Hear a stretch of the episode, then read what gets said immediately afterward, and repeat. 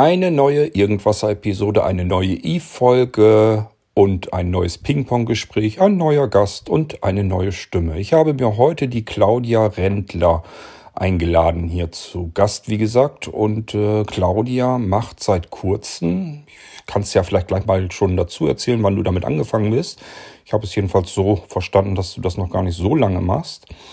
Ähm, Claudia macht einen eigenen Podcast. Und wie sie dazu gekommen ist, das kann sie uns dann hier gleich äh, als nächstes erzählen.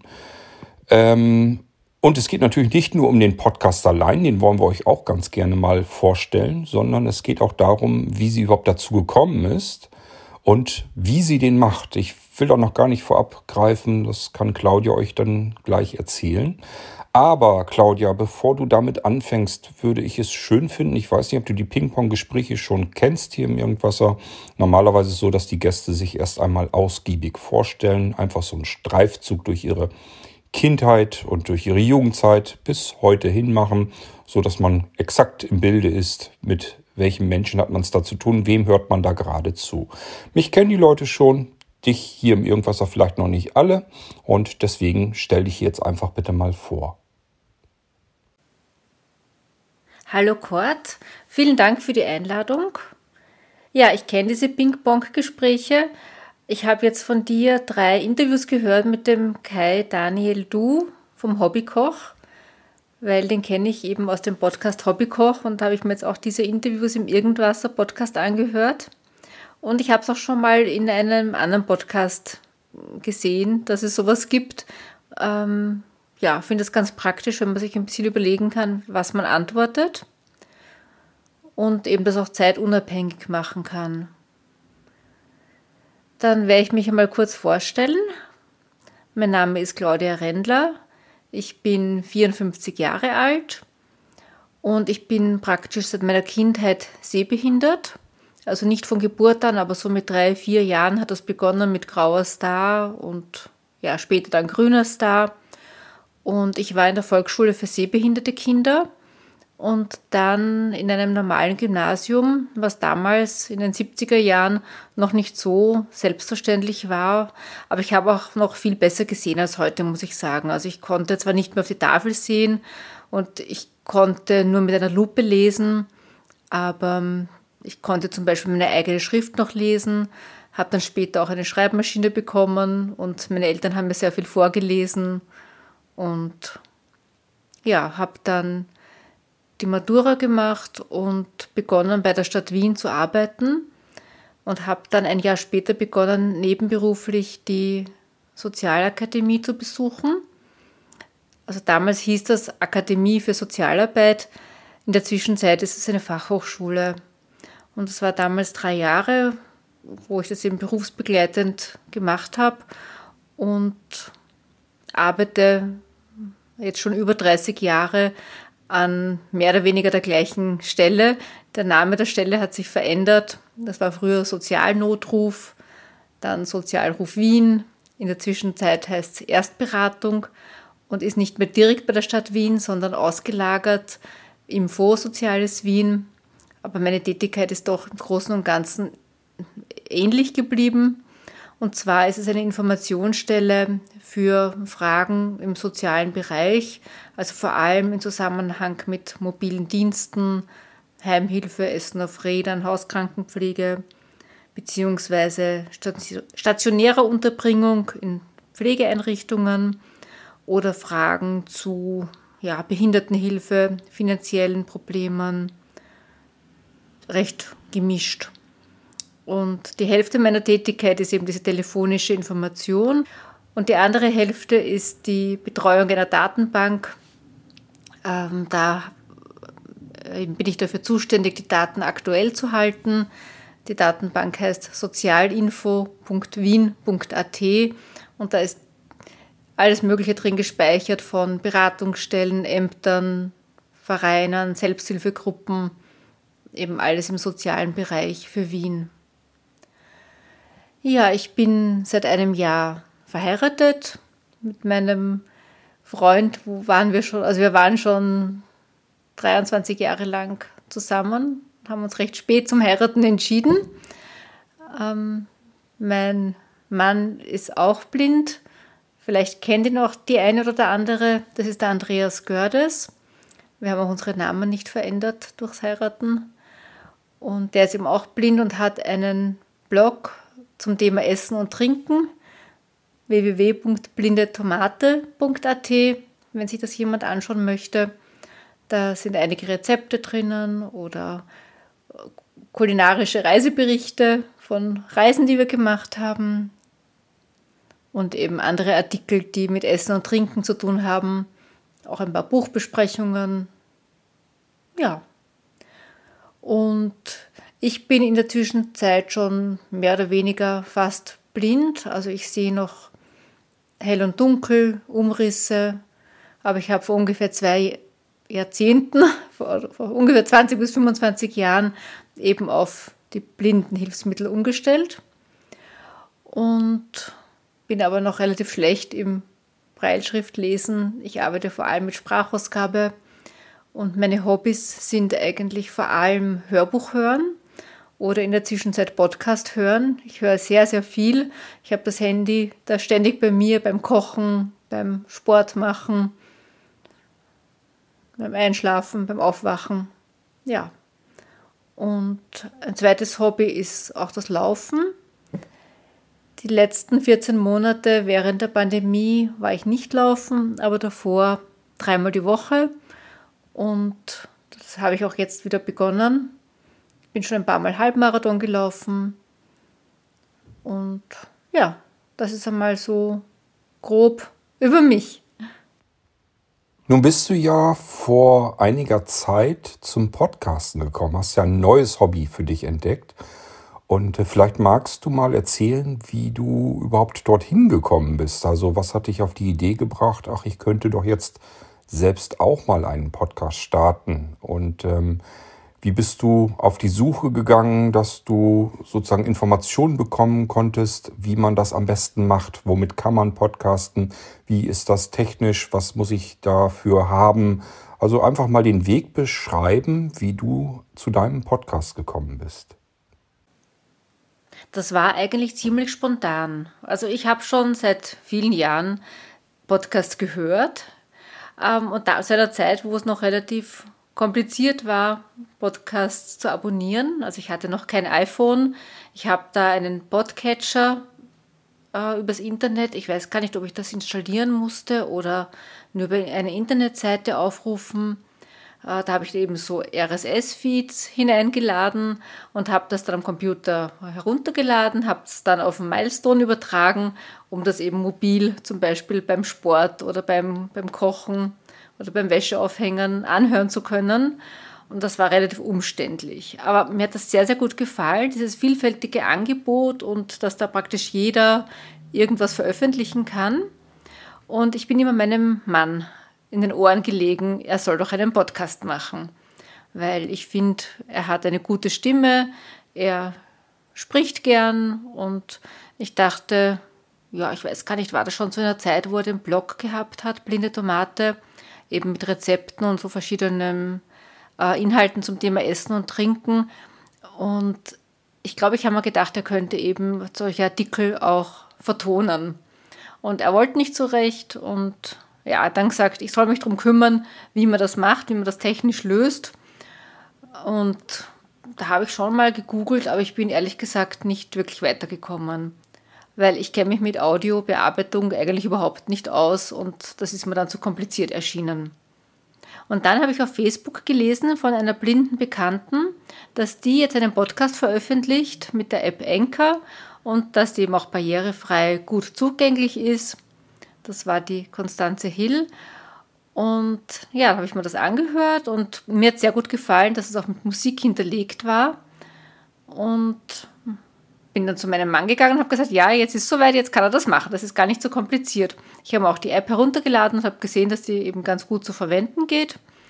Und ja, und er hat dann gesagt, oh, weiß nicht, er überlegt sich das noch und wenn ich unbedingt will, soll ich doch selber was machen. Und ja, da habe ich ein bisschen gezögert, weil ich stehe nicht so gerne im Mittelpunkt, ich spreche nicht so gern. Und hab, dann hat es mich aber schon sehr gereizt. Also auch diese Herausforderung.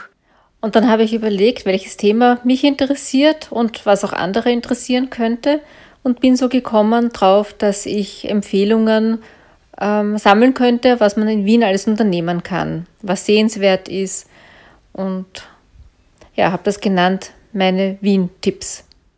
Ich besuche sehr gern neue Restaurants oder ich nehme gern an Stadtführungen teil. Ich interessiere mich für Veranstaltungen, für Museen, ja, für Spezialitätengeschäfte, für alles Mögliche. Und haben mir gedacht, ja, das wäre gar nicht schlecht, so auch als Anreiz für mich, zum Beispiel zu sagen, ja, alle 14 Tage besuche ich ein neues Lokal und berichte dann drüber. Und habe mir gedacht, ja, einerseits ist das interessant für Leute, die in Wien wohnen.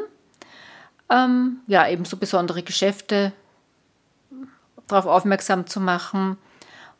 Oder auch, äh, gibt ja auch genug Leute, die ihre eigene Stadt gar nicht so gut kennen und in diesen Sehenswürdigkeiten wie Schloss Schönbrunn oder Stephansdom noch nie drinnen waren, obwohl sie seit Jahrzehnten hier wohnen. Und andererseits habe ich mir gedacht, auch für Touristen ist es ja nicht uninteressant, auch andere Dinge als die normalen Sehenswürdigkeiten zu besuchen, sondern vielleicht auch irgendwelche Lokale, die jetzt nicht im ersten Bezirk in der Innenstadt sind, sondern die ich halt als Einheimische für gut befinde. Und ja, ein bisschen auch mit dem Schwerpunkt, was gibt es für blinde Touristen und Touristinnen. Und ja, und dann war das Thema da und dann habe ich eigentlich sehr, sehr kurzfristig im Februar voriges Jahr, 2020, begonnen, ein paar Folgen aufzunehmen.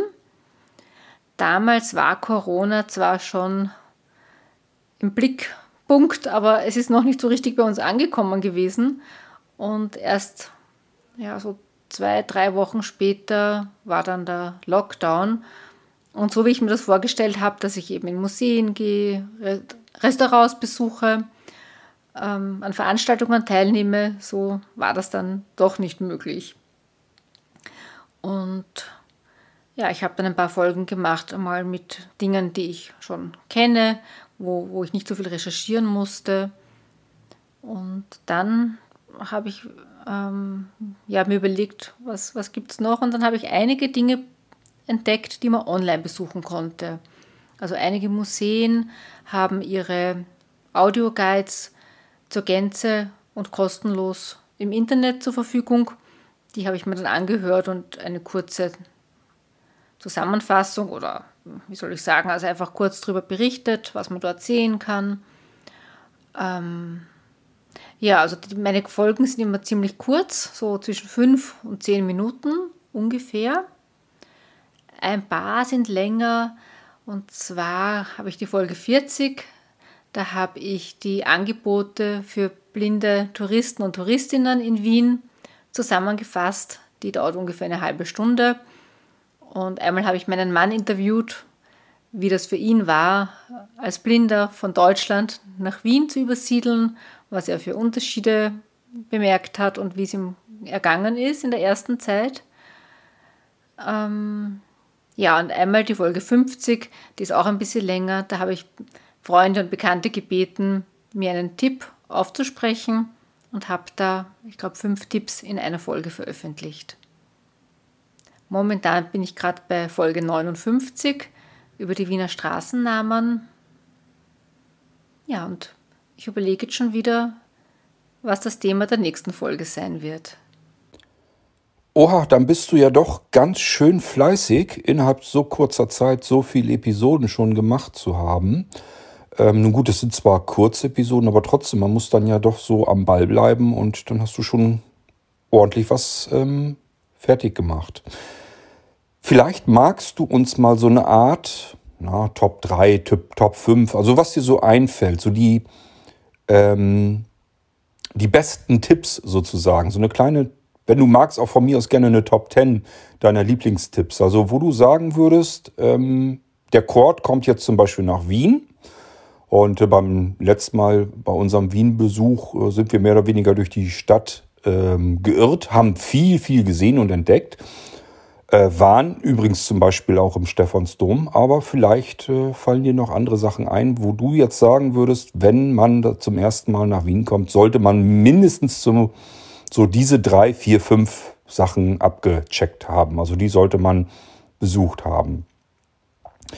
Ähm, ja, und dann würde mich vielleicht noch interessieren, ob du dir noch andere Ziele genommen hast für deinen Podcast. Also ob es neben den Wien-Tipps vielleicht irgendetwas anderes noch geben kann in deinem Podcast oder sollte oder ob du da irgendwie was anderes planst oder ob du denkst, dass du mit deinen Wien-Tipps ewig so weitermachen kannst und auch, wenn du in dem Tempo so weitermachst, ja irgendwann die hundertste Episode ähm, geschafft hast. Wien hat ja viel zu bieten, man kann viel entdecken. Ähm, also hast du jetzt das Gefühl für dich persönlich, du hast jetzt schon im Prinzip alles, was dir so erstmal einfällt, so abgedeckt und jetzt musst du auch langsam suchen oder fallen dir noch ganz viele Dinge ein, du sagst, nein, nein, das Ende ist noch längst nicht in Sicht. Also ein Ende ist noch lange nicht in Sicht. Ich glaube, ich könnte tausend Folgen aufnehmen. Es gibt so viele interessante Dinge, die man in Wien unternehmen kann und es kommen ja auch ständig neue dazu, wie neue Restaurants oder Veranstaltungen.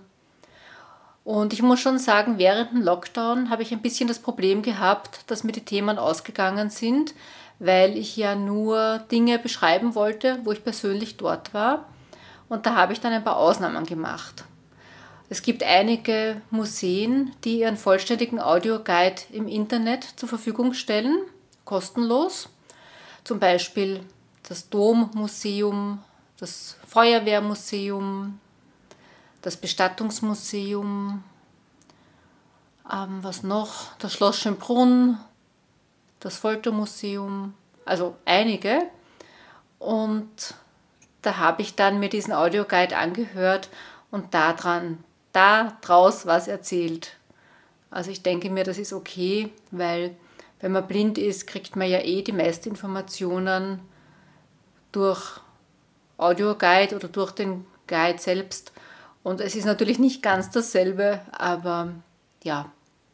Dann habe ich auch berichtet über einen anderen Podcast, der heißt Erzähl mir von Wien.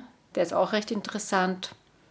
Und so habe ich halt jetzt diese Lockdown-Zeit genutzt. Und im Sommer, wo die Lokale offen waren, da waren wir auch in einigen und haben teilweise direkt von Lokal selbst aus erzählt, was wir gerade gegessen haben und ja, was es halt noch so zu sagen gibt über dieses Lokal.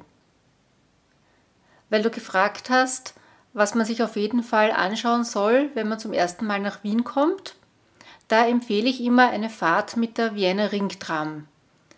Das ist so eine Sightseeing-Straßenbahn, die rund um die Ringstraße fährt. Ähm, ja, eine meiner ersten Folgen habe ich darüber gemacht die Fahrt dauert ungefähr 20 Minuten und man kommt an einigen Sehenswürdigkeiten vorbei, wie Rathaus, Burgtheater, Oper, Universität. Und es gibt einen Audioguide in vielen Sprachen, zum Beispiel auch in Wiener Dialekt. Und der ist sehr informativ, also da kann man einiges erfahren, was man sieht links und rechts. Man kann bei jeder Station eigentlich aus- und einsteigen, aber ich habe es bis jetzt immer so gemacht und ich finde das auch eigentlich nicht schlecht. Am Schwedenplatz, wo die Fahrt beginnt und endet, da ist ein bisschen Pause, dort einzusteigen, weil dann kann man in Ruhe einen Sitzplatz suchen, die Kopfhörer einstecken und ja, das finde ich am entspanntesten, als wenn man während der Fahrt irgendwo einsteigt. Es gibt auch Hop-on, Hop-off-Busse in Wien. Da habe ich aber selber noch nicht dran teilgenommen. Das habe ich vor, demnächst einmal zu machen und darüber zu erzählen. Da gibt es mehrere mit verschiedensten Touren. Also ja, gibt es eben mehrere. Ich habe eine so eine Fahrt einmal gemacht. Das war nach Niederösterreich mit ein paar Stationen. Da wurde allerdings relativ wenig erzählt. Da war ich ein bisschen enttäuscht, aber das ist auch schon ein paar Jahre her, hat sich möglicherweise geändert. Und da gab es vielleicht auch nicht so viel zu sehen, weil da ist man relativ weit gefahren bis zu einem Punkt, wo man eben ausgestiegen ist und was anschauen konnte. innerhalb von Wien gibt es ja auch viel mehr zum Erzählen. Ja, und wenn man da am Schwedenplatz ist, kann man vorher oder nachher ein gutes Eis essen. Am Eis am Schwedenplatz. Das ist ein recht berühmtes, sehr gutes, cremiges Eis. Ich esse da immer Mangocreme und Nocciolone, was ich sehr empfehlen kann. Und die haben auch ein paar vegane Eissorten und wechseln auch immer die Eissorten und haben so ein Eis der Woche. Das sind immer so ganz interessante Kreationen, die dann auch immer wieder wechseln. Es gibt auch einige andere sehr gute Eisgeschäfte in Wien, zum Beispiel das Tichy, das ist im 10. Bezirk. Da könnte man dann gleich mit der U1 in vielleicht 10, 15 Minuten hinfahren. Das ist direkt bei der U1-Station Räumannplatz. Ist immer eine sehr, sehr lange Schlange. Und äh, die, der ist bekannt für seine Eismarillenknödel. Und ein anderes gutes Eisgeschäft ist das Veganista. Das gibt es erst seit einigen Jahren. Die produzieren veganes Eis. Da gibt es mehrere Filialen in Wien und das finde ich auch sehr, sehr gut. Ich persönlich lebe jetzt nicht vegan, aber ich finde das interessant und man schmeckt das auch gar nicht. Also wenn man es nicht wüsste, würde man es nicht merken, dass das ein veganes Eis ist. Gibt noch ein zweites veganes Eis in Wien, ein Eiskreisler. Der ist auch recht beliebt, da ist auch immer lange Schlange vor dem Lokal. Ja, was noch? Wenn man dann vom Schwedenplatz zu Fuß durch die Roten Turmstraße Richtung Stephansplatz spaziert, kann man dann beim Trischniewski oder Szesniewski, ich weiß nie genau, wie man das richtig ausspricht, gute Brötchen essen. Also Brötchen nicht im Sinne von Semmel, sondern ja, so kleine Brote. Ich glaube, in Deutschland würde man Schnittchen dazu sagen. Die äh, sind mit verschiedenen Aufstrichen bestrichen. Und das ist in der Dorothea-Gasse, also nicht direkt am Stephansplatz, man biegt da noch ein in den Graben und da ist es eine der ersten Quergassen, die Dorothea-Gasse. Und diese Brötchen, das gibt es auch schon seit vielen, vielen Jahrzehnten. Ähm, das beliebteste ist Speck mit Ei. So heißt auch die Internetseite speckmitei.at. Und es gibt auch viele andere, also auch ein paar vegane Sorten, zum Beispiel mit Linse, mit roter Rübe. Dann gibt es einige vegetarische, zum Beispiel Charvet mit Karotte, Charvet mit Zwiebel und auch andere mit Fisch, also zum Beispiel Matjes mit Zwiebeln oder Salami, Gurke mit Ei, Paprika. Also ich mag diese Brötchen sehr, sehr gerne. Der einzige Nachteil ist, man kann nicht sehr gemütlich in dem Lokal sitzen.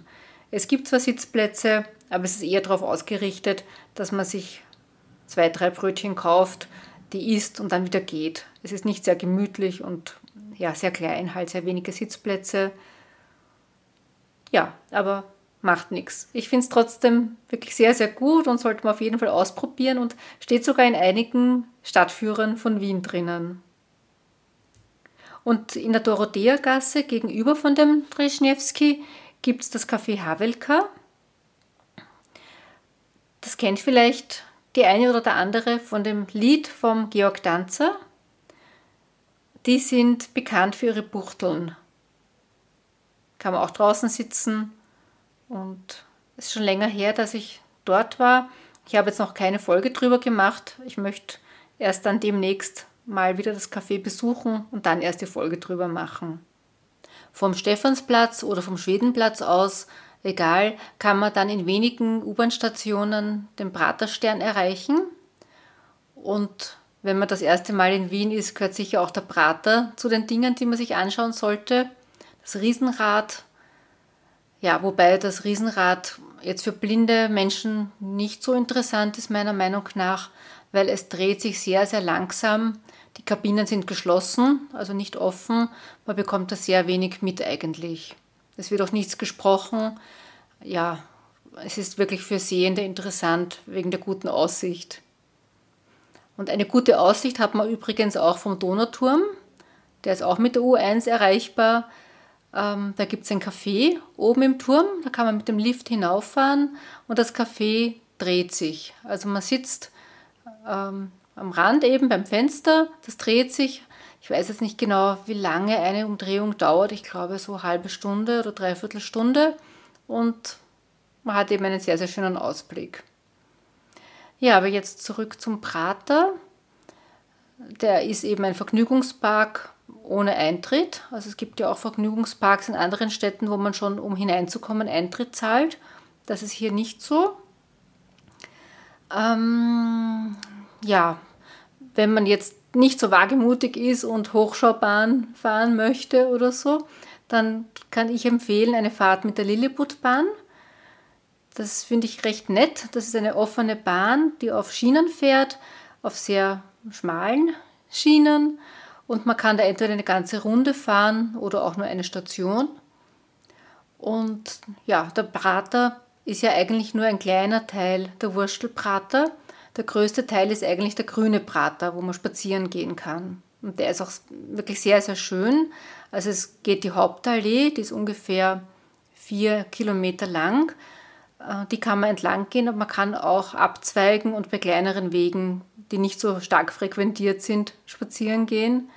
Weil auf der Hauptallee, da sind schon sehr viele Läufer und Radfahrer unterwegs. Ja, aber man kann da eben auch abzweigen und man kann unterschiedlich lang gehen, sozusagen von einem öffentlichen Verkehrsmittel bis zum nächsten. Man kann, wenn man zum Beispiel vom Praterstern kommt, kann man entweder schon bei der Straßenbahn Linie 1 einsteigen und wieder zurück in die Stadt fahren oder ein bisschen weitergehen und bei der U2 Stadion einsteigen oder noch ein bisschen weitergehen und im Lusthaus einkehren. Das ist auch ein recht bekanntes Lokal. Und da kann man dann auch mit einem Autobus zurück in die Stadt fahren. Und es gibt überhaupt entlang der Hauptallee einige Lokale, wo man sich stärken kann. Im Prater gibt es auch noch zwei Museen, die sich direkt nebeneinander befinden, also mit dem gleichen Eingang, aber zwei unterschiedliche äh, ja, Karten, Eintrittskarten muss man kaufen. Und zwar einerseits das Schokolademuseum und andererseits Madame Tussaud. Und mich hat vor allem das Madame Tussaud beeindruckt, weil da sind eben sehr, sehr viele Prominente als Wachsfigur dargestellt, sowohl Politiker als auch Sänger, Schauspieler. Und man darf auch die Frisuren und die Gewänder angreifen. Die Gesichter sollte man nicht angreifen, weil die sind eben aus Wachs und sehr, sehr empfindlich. Aber ich habe das sehr interessant gefunden, ja, um auch zu, zu sehen, wie groß diese Personen eigentlich sind. Manche sind größer, als man gedacht hat, manche sind kleiner, als man gedacht hat. Und ja, und diese Gewände anzugreifen, hat mir sehr gut gefallen. Ist auf mehreren Stockwerken verteilt. Ja, und so überhaupt zu den Museen in Wien. Es gibt da irrsinnig viele. Da gibt es im Internet auch eine Seite, wo alle Museen aufgelistet sind. Da kann man sich ja auch schon im Vorfeld was heraussuchen. Die großen, wie zum Beispiel Kunsthistorisches, Naturhistorisches oder die Albertina oder das Technische Museum. Aber es gibt auch einige kleinere, interessante, zum Beispiel das Esperanto-Museum oder, habe ich glaube ich schon gesagt, das Foltermuseum, das Bestattungsmuseum, Feuerwehrmuseum. Ja, da gibt es einige interessante Dinge. Wir waren letztes Jahr im Sommer im 3D Picart Museum. Das ist jetzt eigentlich kein richtiges Museum in diesem Sinne, sondern ja, einige Räume, wo Fotos an der Wand sind mit interessanten Kulissen und man kann sich da vorstellen und sich fotografieren lassen. Also nicht vom Personal, man muss schon jemanden mitbringen, der mehr fotografiert, aber es ist immer angezeichnet, welcher Punkt ideal ist, um eben so ein Foto zu machen. Und ein Beispiel war ähm, eine Kulisse mit einer Gondel vom Riesenrad. Man kann sich so hinstellen, dass es ausschaut, als würde man auf der Gondel außen draußen stehen. Was natürlich nicht möglich ist, aber das schaut vielleicht recht witzig aus. Ja, also für uns war das jetzt nicht so interessant. Da muss man auf jeden Fall eben jemanden Sehenden dabei haben Und man muss halt auch kreativ sein und sich in lustigen Posen vor diese Fotos stellen. Aber trotzdem spannend finde ich, was es alles gibt. Und einige Museen haben auch spezielle Angebote für blinde Menschen, zum Beispiel das Naturhistorische Museum, da kann man auch einiges angreifen, so Modell, Tastmodelle. Im Dommuseum gibt es auch Tastmodelle. Das Belvedere hat immer wieder auch Veranstaltungen. Da muss man sich vielleicht vorher auch erkundigen. Und ich habe eine, einen Podcast gestaltet zum Thema was könnte alles interessant sein für blinde Touristen und Touristinnen. Und da habe ich zum Beispiel gesprochen über den öffentlichen Verkehr, der in Wien sehr blindenfreundlich gestaltet ist. Also zum Beispiel gibt es auf den U-Bahn-Bahnsteigen in einer gewissen Entfernung vom Abgrund sehr gut tastbare Leitstreifen. Und die Aufzüge sind in Blindenschrift beschriftet und teilweise auch mit Sprachausgabe, wenn ein Aufzug auf verschiedenen Ebenen hält wie zum Beispiel am Stephansplatz, da gibt es vier Ebenen und da ist ganz praktisch, wenn gesagt wird, auf welcher Ebene man sich befindet. Und es gibt auch sehr viele akustische Ampeln und eine barrierefreie Internetseite, wo man sich Verbindungen mit den öffentlichen Verkehrsmitteln heraussuchen kann. Und ich habe dann auch so Reiseanbieter genannt, wie zum Beispiel Schottland für alle, die spezielle Reisen auch für blinde Menschen unter anderem halt auch nach Wien anbieten. Interessant für Blinde ist auch das Bronzemodell vom Stephansdom. Das befindet sich, wenn man vor der Kirche steht, rechts davon, im Maßstab 1 zu 100. Das heißt, es ist 1,37 Meter hoch. Man kann gut drum herum gehen und das gut äh, angreifen. Ich finde auch immer schön, einen Markt zu besuchen. Da gibt es zum Beispiel den Naschmarkt, das ist der größte Markt in Wien, wo auch sehr viele Touristen hingehen, wo es auch von Stadtführern eigene Angebote gibt für eine Tour durch den Naschmarkt. Da gibt es alles Mögliche zu kaufen, also an Essen natürlich, Obst, Gemüse, Trockenfrüchte, ja, alles, was man sich vorstellen kann. Käse, ein Käsegeschäft mit ganz vielen verschiedenen Käsesorten. Dann gibt es auch ein Geschäft mit verschiedensten Seifen. Da habe ich zum Beispiel mal gekauft, schaut aus wie eine Kaffeetasse mit Kaffee gefüllt und obendrauf Schlagobers und das war eben aus Seife. Und dann gibt es noch einen zweiten Weg, also der ist parallel zu diesen Ständen, wo lauter Lokale sind. Da gibt es auch einige gute. Ich kenne zum Beispiel das Neni am Naschmarkt. Da habe ich einmal ein sehr gutes Shashuka gegessen. Das, die haben so israelische Spezialitäten und das Shakshuka ist aus Eiern und Tomatensauce und ja, hat mir sehr gut geschmeckt. Und ein anderer Markt, der jetzt nicht so bekannt ist, ist der Karmelitermarkt im zweiten Bezirk. Der ist aber auch sehr gemütlich, hat auch einige Lokale, wo man auch schön draußen sitzen kann. Und nicht so weit davon entfernt ist der Augarten wo man sehr schön spazieren gehen kann. Es gibt auch ein Kaffeehaus in der Mitte des Augartens. Und ja, wenn man ins Grüne möchte, zum Spazierengehen ist auch empfehlenswert die Donauinsel. Da kann man sehr lange spazieren gehen. Die ist 21 Kilometer lang. Kann auch baden dort, schwimmen. Oder spazieren kann man auch im Leinzer Tiergarten. Das ist kein Tiergarten jetzt im Sinne von Zoo, wo die Tiere ausgestellt sind, sondern die sind frei. Also vor allem Wildschweine gibt es dort und Mufflons. Ja, und weil ich sage Donauinsel, es gibt auch Veranstaltungen, die besuchenswert sind. In letzter Zeit halt nicht so. Man weiß nicht, wie das jetzt dieses Jahr weitergehen wird. Aber normalerweise gibt es einmal im Jahr das Donauinselfest. Das ist immer so Ende Juni ein dreitägiges Festival bei kostenlosem Eintritt, wo viele Bühnen aufgebaut sind und wo auch ziemlich bekannte Musikgruppen auftreten. Also ich habe da zum Beispiel den Konstantin Wecker gesehen und die Gianna Nannini. Da gibt es auch immer so eine Kabarettbühne und zwischen den Bühnen sehr viele Fress- und Saufstände, wo man halt viel konsumieren kann und gibt auch Angebot für Kinder, recht nette Sachen. wird aber, glaube ich, heuer auch nicht in dieser Form stattfinden können. Im August gibt es auch immer auf der Donauinsel die sogenannten Afrikatage. Das ist äh, eine Veranstaltung, die meistens so circa drei Wochen dauert und wo man zum Beispiel Schmuck, Gewand, äh, ja, Lebensmittel, Musikinstrumente, Spielzeug aus Afrika kaufen kann und auch natürlich auch viel essen kann. Das ist auch immer sehr nett bei schönem Wetter. Abends gibt es dann Konzerte. Konnte leider letztes Jahr auch nicht stattfinden. Ich weiß nicht, ob das heuer möglich sein wird. Auch noch was Interessantes. Im Mai gibt es jedes Jahr, also bis halt jetzt wieder auf diese Ausnahmen, das Genussfestival im Stadtpark, wo Produzenten aus ganz Österreich ihre Produkte vorstellen, verkaufen und wo man auch sehr viel verkosten kann. Da ist ein Stand neben dem anderen und ja, habe ich damals immer viel verkostet und auch immer sehr viel eingekauft.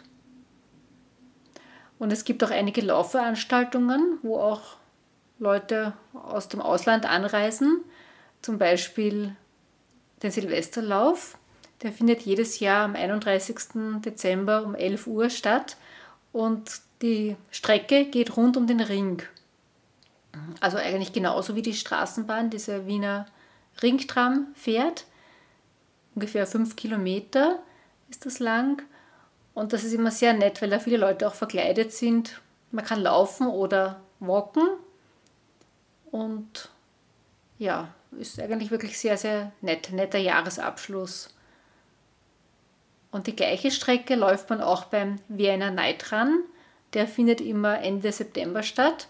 Der wird von Licht für die Welt organisiert. Und er ist jetzt nicht wirklich in der Nacht, sondern abends um 20 Uhr. Aber es ist schon dunkel und da kann man eben auch das Laufen mit dem Sightseeing verbinden. Als Mitbringsel aus Wien empfehle ich mir die Mannerschnitten.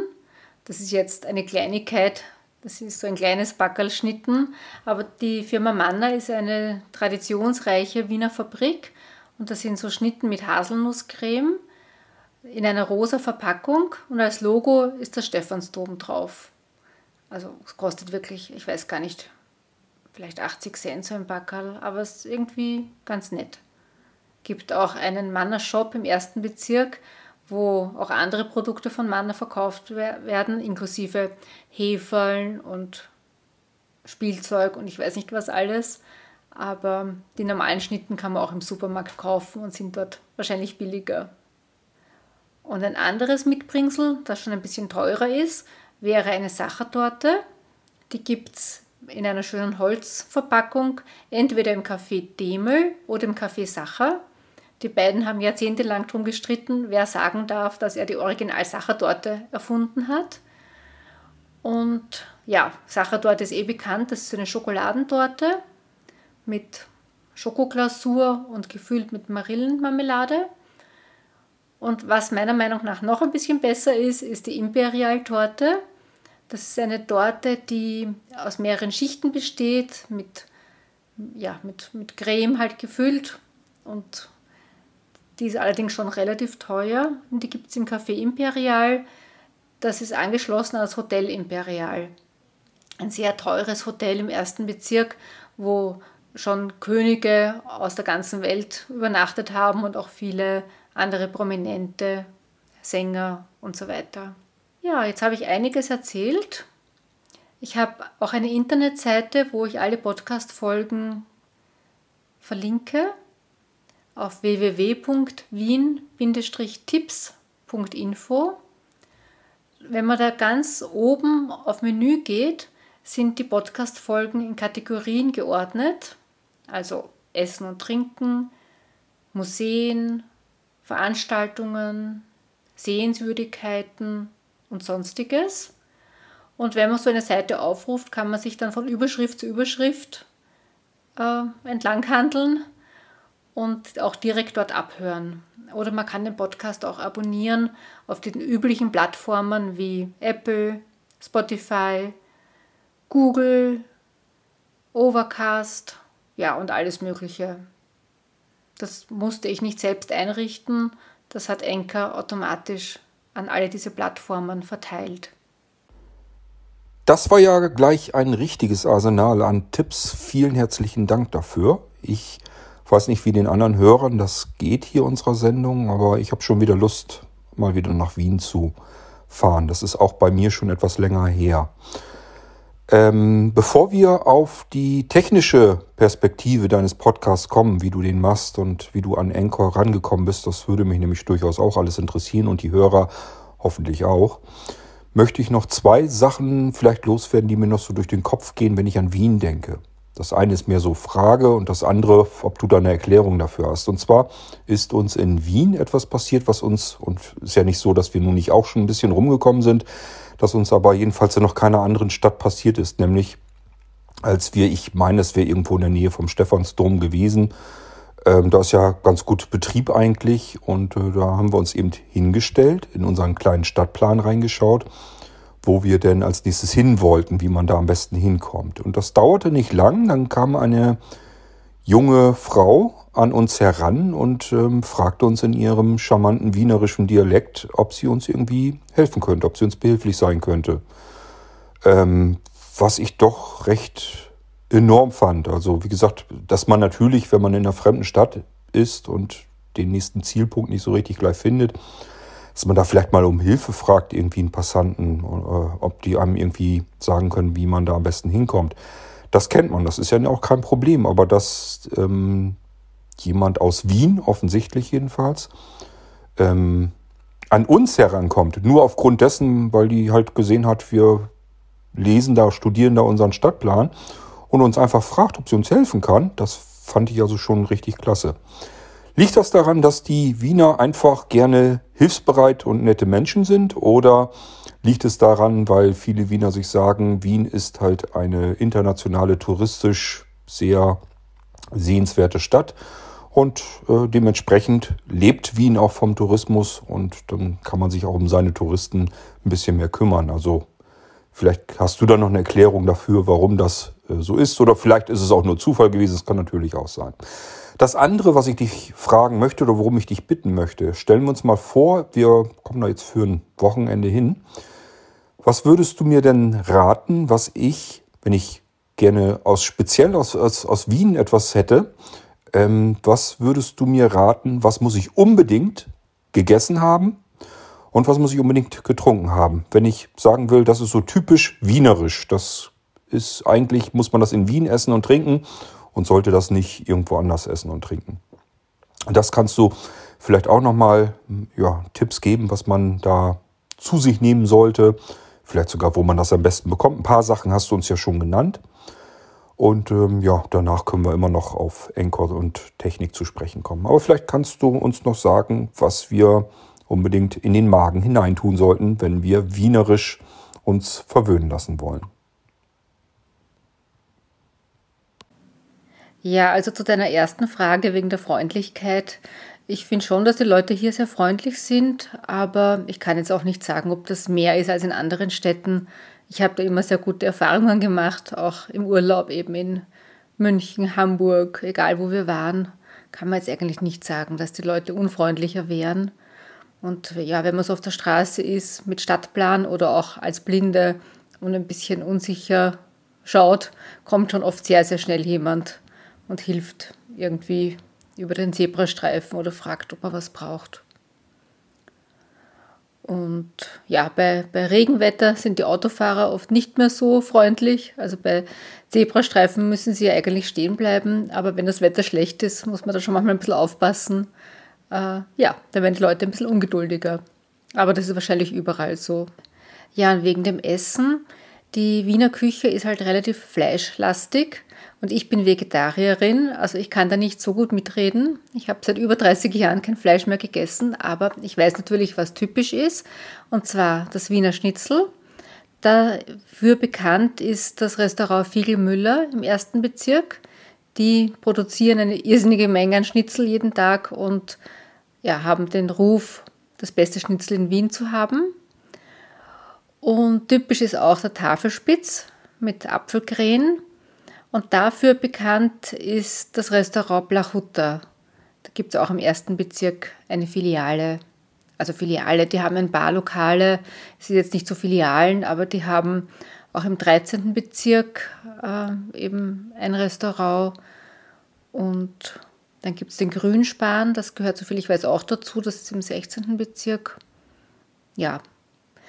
Und so bei, der, bei den typischen Wiener Gasthäusern als Suppe gibt es oft Fredattensuppe oder Krisenockersuppe oder Leberknödelsuppe.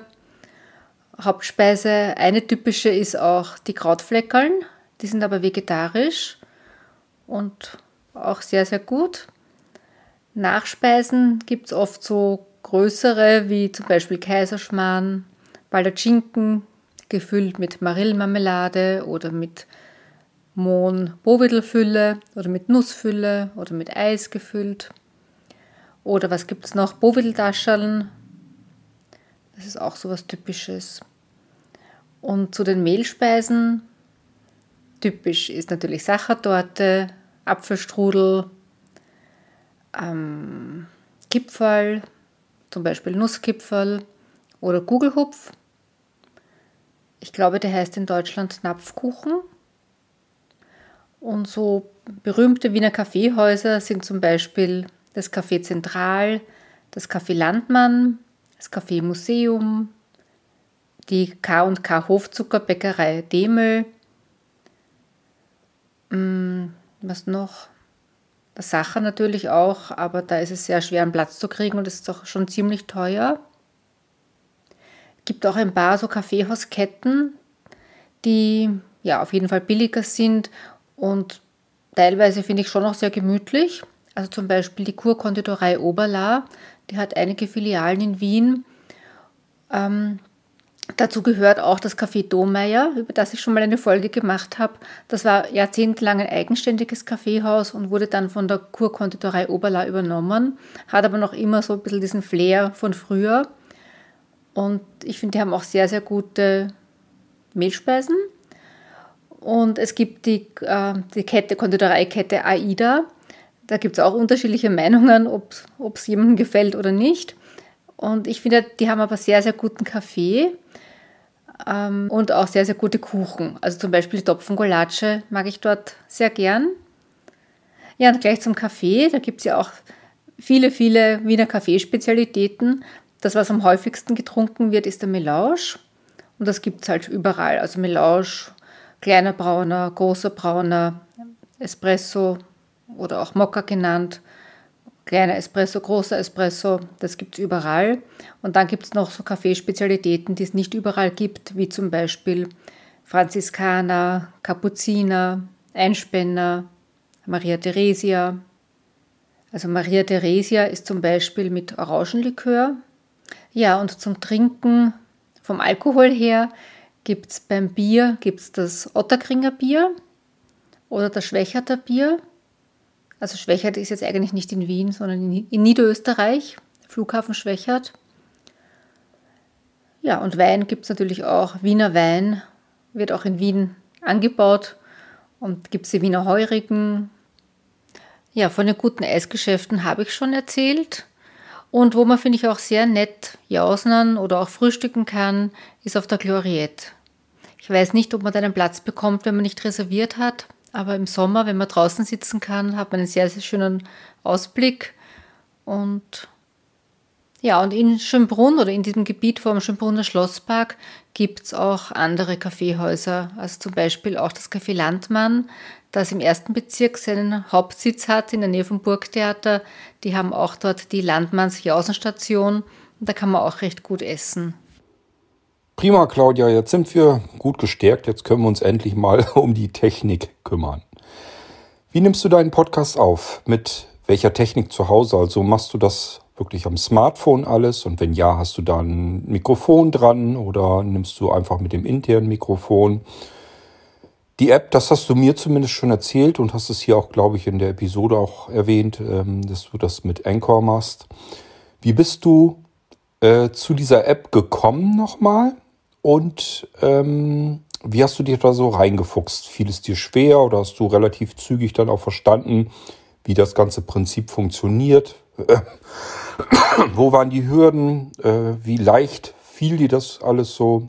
erzähl einfach mal so ein bisschen drauf los, wie du da rangegangen bist, auch von der technischen Seite her und äh, wie gut dir das Ganze heute gefällt und wie leicht es dir fällt. Ja, ich nehme direkt mit dem Handy auf, mit dem iPhone.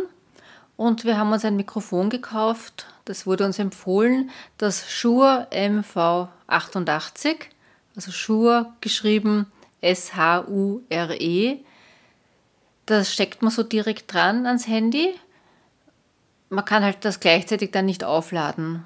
Ja, muss man halt schauen, dass es vorher aufgeladen ist. Und ich finde, das ist eine ganz gute Qualität. Wobei mein Gehör ist nicht so toll. Ich kann das nicht wirklich beurteilen. Aber ich glaube, es ist schon ein bisschen besser, als wenn man nur mit dem Handy aufnehmen würde. Ich weiß nicht mehr genau, wie viel es gekostet hat. Ich habe jetzt nachgeschaut, schnell im Internet, habe da eins gefunden um 138 Euro, also so ungefähr. Irgendwas zwischen 100 und 150, glaube ich, hat es gekostet. Man kann direkt mit der App Enker aufnehmen. Ich nehme aber jetzt mit der App Motiv Audio auf. Also Motive Audio geschrieben. Das ist eine kostenlose App, die man aus dem App Store herunterladen kann und die ja, kommt von der gleichen Firma wie auch dieses Mikrofon. Und ja, ich weiß nicht, ob das einen Unterschied macht in der Qualität. Ich habe mir das so angewöhnt und mache das halt so. Und die App ist auch recht gut zu bedienen. Also dieses Motiv Audio ist auch recht selbsterklärend. Und ja, und das schicke ich mir dann an Enker. Also ganz am Anfang konnte ich ja gar nichts bearbeiten.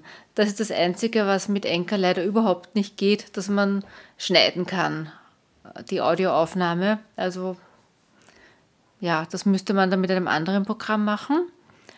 Und ursprünglich wollte ich ja meinen Podcast unterlegen mit Musik, weil da wird von Enker auch einiges angeboten. Verschiedene Musikstücke, die man dann einfach unter die Sprachaufnahme legen kann.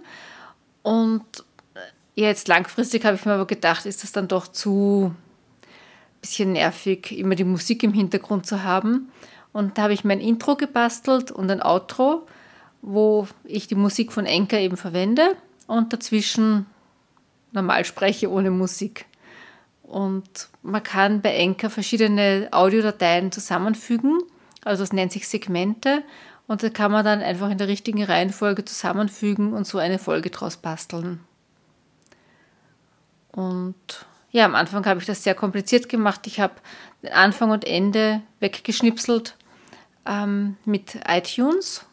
Das war aber recht kompliziert. Und ich war dann auf der Suche nach einem Programm, mit dem man auch ein bisschen Audio bearbeiten kann. Da gibt es ja einige Blinde, auch die mit Audacity arbeiten.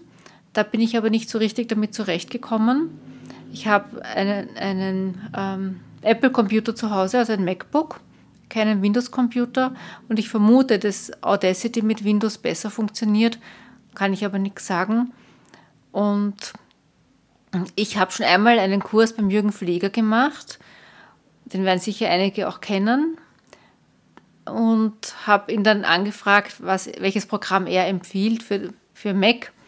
Und da hat er mir Amadeus empfohlen. Und das habe ich mir dann gekauft. Ich habe jetzt auch vergessen, wie viel es gekostet hat. Ich glaube, ungefähr 60 Euro kostet die Pro-Version. Man kann aber auch einen Monat lang kostenlos testen. Und ja, und dann habe ich eben bei einem Kurs bei ihm gemacht, wo ich die Schritte mit Amadeus ein bisschen erlernt habe. Und jetzt kann ich auch eine Audiodatei bearbeiten. Also ich kann am Anfang und am Ende und in der Mitte drin auch was rausschnipseln. Ich kann was einfügen. Ich kann mehrere Dateien zusammenfügen. Ich kann lauter machen, leiser machen. Für meine Bedürfnisse ist das eigentlich ausreichend. Also ich nehme auf mit dieser Motiv Audio App. Dann konvertiere ich es in ein ARC-Format, weil es wird im WAV-Format aufgenommen. Ich konvertiere es in ARC 128 dann schicke ich das per AirDrop an mein MacBook. Dort kann ich es dann mit dem Amadeus Pro Programm bearbeiten, kann das Intro, das Outro dazufügen, ein bisschen was rausschnipseln und dann schicke ich es mir wieder per AirDrop ans Handy und wenn das ankommt, fragt er mich eh, mit welchem Programm ich es öffnen möchte. Da öffne ich es mit Anchor und dann wird das importiert und dann kann ich es zu einer Folge hinzufügen. Also das klingt jetzt alles ein bisschen kompliziert, aber es geht eigentlich recht schnell, wenn man Übung drin hat. Das ist nicht so kompliziert. Und man kann auch, eigentlich könnte man alles auch mit Enker alleine machen. Wenn man jetzt nicht schneiden möchte und das einfach so nimmt, kann man am Handy direkt aufnehmen und das gleich alles über Enker veröffentlichen. Also ich finde, die App ist wirklich gut, sehr übersichtlich das Einzige, wie gesagt, was nicht geht, ist das Bearbeiten. Und falls jemand, der jetzt zuhört, auch Lust hat, das auszuprobieren und sich vorher ein bisschen informieren möchte, ich habe auf meiner Homepage eine kleine Audioanleitung erstellt oder wo ich halt herzeige, wie ich mit Enker arbeite. Das dauert ungefähr eine halbe Stunde. Das sind vier Audiodateien. Man findet es entweder über meine Homepage bei über mich oder auch wenn man googelt nach blind Podcast mit Enker erstellen, da findet man es dann auch. Und ich habe dann nachträglich noch eine Audiodatei hinzugefügt, wo ich zeige, wie ich mit Amadeus arbeite. Und einen Link zu dem Podcast Apfelkuchen von Aaron Christopher Hoffmann. Das ist übrigens auch ein sehr interessanter Podcast, finde ich. Und der hatte da eine Folge, wo er das Programm, er oder, oder ein Bekannter von ihm, das Programm ähm, MP3 Direct Cut vorstellt. Das funktioniert allerdings nur für Windows. Also ich kann selber jetzt nicht ausprobieren, aber das klingt auch recht einfach und gut bedienbar. Ja, und Enker verteilt dann den Podcast automatisch auf den verschiedenen Plattformen. Apple, Spotify, dieser und anderen. Ich hatte da nur das Problem ganz am Anfang, dass Apple den Podcast nicht angenommen hat. Und zwar ist das wahrscheinlich daran gelegen, dass ich mein Cover geändert habe. Also es gibt zu jedem Podcast so ein kleines Cover, ein kleines Bild und da wollte ich ein Foto vom Stephansdom nehmen und das hatte nicht die entsprechenden Maße und das richtige Format und ich habe da bei Apple nachgelesen, auch einen Support geschrieben. Ich habe dann mein Cover geändert und habe jetzt eins genommen, das Anchor vorschlägt. Das ist jetzt nicht besonders originell. Ich glaube, das sind irgendwelche Farben oder so. Ich weiß nicht genau, wie das ausschaut. Und ja, und dann hat es funktioniert. Finde ich jetzt ein bisschen schade, da müsste ich mich ja mal noch genauer damit beschäftigen, bräuchte irgendein Foto eben in den entsprechenden Maßen, das man dann einfügt. Aber ich habe mich bis jetzt noch gescheut davor, weil ich froh bin, dass das alles jetzt geklappt hat und ich da nicht riskieren wollte, dass Apple vielleicht den Podcast wieder ablehnt. Bei dem Podcast-Logo der Grafik kann ich dir gerne weiterhelfen, ähm, weil ich mich da immer bei Blinzeln drum kümmere, dass wir da alle überall Logos haben. Und in der Tat, da ähm, stolpert eigentlich jeder drüber, der bei Apple Podcasts ähm, einreicht. Also das ist halt das Problem immer, die wollen das ganz genau haben. Wenn man es weiß, ist es gar nicht mal so schwierig. Es handelt sich hierbei um eine JPEG-Grafik, also ein Bild im JPG-Format. Und äh, die Auflösung ist das Entscheidende. Da stolpern alle drüber. Die muss Pixel exakt genau sein. 1400 Pixel breit und 1400 Pixel hoch. Und ähm, im Prinzip, dann kannst du sie einreichen und dann funktioniert das auch. Ähm, ich weiß nicht, ob es das für den Mac auch gibt. Ich mache das mit dem Programm Irfan View. Dann kann man einfach im Menü auf, ich glaube, Bild und dann äh, Format oder irgendwie oder Größe, Bildgröße war das, glaube ich. Bildgröße ändern und dann kann man exakt 1400 äh, bei der Breite und 1400 bei der Höhe eingeben und äh, das Ganze dann einfach wieder abspeichern und dann hat man das Bild exakt angepasst und kann das dann bei Apple mit einreichen. Ja, Claudia, äh, solche Podcasterinnen wie du es bist, die sind mir immer am liebsten, die haben was zu erzählen und man muss gar nicht so viel fragen, man muss den Leuten nicht alles aus der Nase ziehen, das gefällt mir immer am besten, wenn die Leute einfach von sich aus was zu erzählen haben und dann auch erzählen möchten. Insofern äh, fallen mir jetzt erstmal soweit keine Fragen mehr ein. Und ich würde dir ansonsten erstmal ein riesengroßes Dankeschön sagen, dass du uns hier im Irgendwasser zur Verfügung gestanden hast. Und würde dich eigentlich ansonsten nur noch mal bitten, falls du jetzt noch irgendwas hast, falls dir noch irgendwas etwas einfällt, was ich einfach nicht gefragt habe, dann füge das doch bitte hier jetzt einfach noch an. Und ansonsten darfst du dir auch gerne natürlich von den Hörern verabschieden. Und äh, vielleicht hören wir uns ja zu irgendeinem anderen Thema. Wenn dir noch eins einfällt, dann sag mir sofort Bescheid. Also bist immer wieder gerne als Gast hier im Irgendwasser ähm, gehört. Und von daher, wenn dir irgendwas einfällt, wo du meinst, könnten wir uns mal drüber unterhalten, dann sag mir das bitte ruhig. Ja, und ansonsten würde ich dir nämlich sonst jetzt den letzten Part, unser letztes Stück hier im Podcast überlassen, damit du nochmal was anfügen kannst, anmerken kannst, ähm, dich verabschieden kannst und würde ansonsten mich hier an dieser Stelle schon verabschieden. Ich sage schon mal Tschüss, bis zum nächsten Irgendwasser Podcast und hier nochmal die Claudia. Vielen Dank, Claudia, und ja, wir hören vielleicht noch voneinander. Bis dann. Ja, ich möchte nur noch ergänzen, dass es in der Zwischenzeit schon sehr, sehr viele blinde Podcasterinnen gibt und ich habe eine Liste zusammengestellt von allen, die ich erforschen konnte. Das ist eine Liste, die enthält schon 36 Podcasts, wobei ich sagen muss, dass ich die Podcasts vom Blinzeln nur als einen Punkt aufgenommen habe. Ich habe jetzt nochmal nachgeschaut, da gibt es ja auch 21 Podcasts und das war mir jetzt ehrlich gesagt zu mühsam, alle extra aufzuzählen aber vielleicht werde ich das noch einmal machen. Also, wenn sich jemanden interessiert, wenn man googelt nach blinde Podcasterinnen, dann kommt man zu dieser Liste und man kann sich von Überschrift zu Überschrift durchhandeln und ja, ist jeweils der Link dabei. Viele davon sind mit Enker aufgenommen. Bei vielen weiß ich natürlich nicht, wie sie aufnehmen oder wie sie veröffentlichen. Und ich war mal auch beim Podcast Blind World. In der Folge 26 durfte ich einen Gastbeitrag gestalten, wo ich ein paar von diesen Podcasts auch mit Audio eben vorstelle. Gut, und ansonsten, Cord, vielen Dank für die Einladung. Und wenn jemand Fragen hat, kann er mir gerne ein E-Mail schreiben an claudia.wien-tipps.info. Und ansonsten würde ich mich auf jeden Fall freuen, wenn wir so ein Interview zu einem anderen Thema noch einmal führen. Tschüss.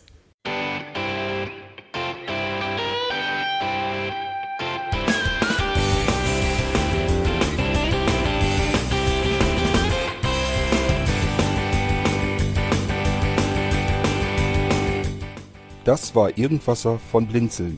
Wenn du uns kontaktieren möchtest, dann kannst du das gerne tun per E-Mail an podcast.blinzeln.org oder über unser Kontaktformular www.blinzeln.org. Blinzeln schreibt man in unserem Fall immer mit einem D in der Mitte. Wenn du möchtest, kannst du uns sehr gerne auch einen Audiobeitrag auf unseren Podcast Anrufbeantworter sprechen. Der hat in Deutschland die Telefonnummer 05165 439 461. Und wenn du uns aus dem Ausland anrufen möchtest, dann ersetze einfach die erste 0 gegen die 0049 für Deutschland. Wir bedanken uns für dein Interesse und freuen uns schon darauf, wenn du auch beim nächsten Mal wieder mit dabei bist.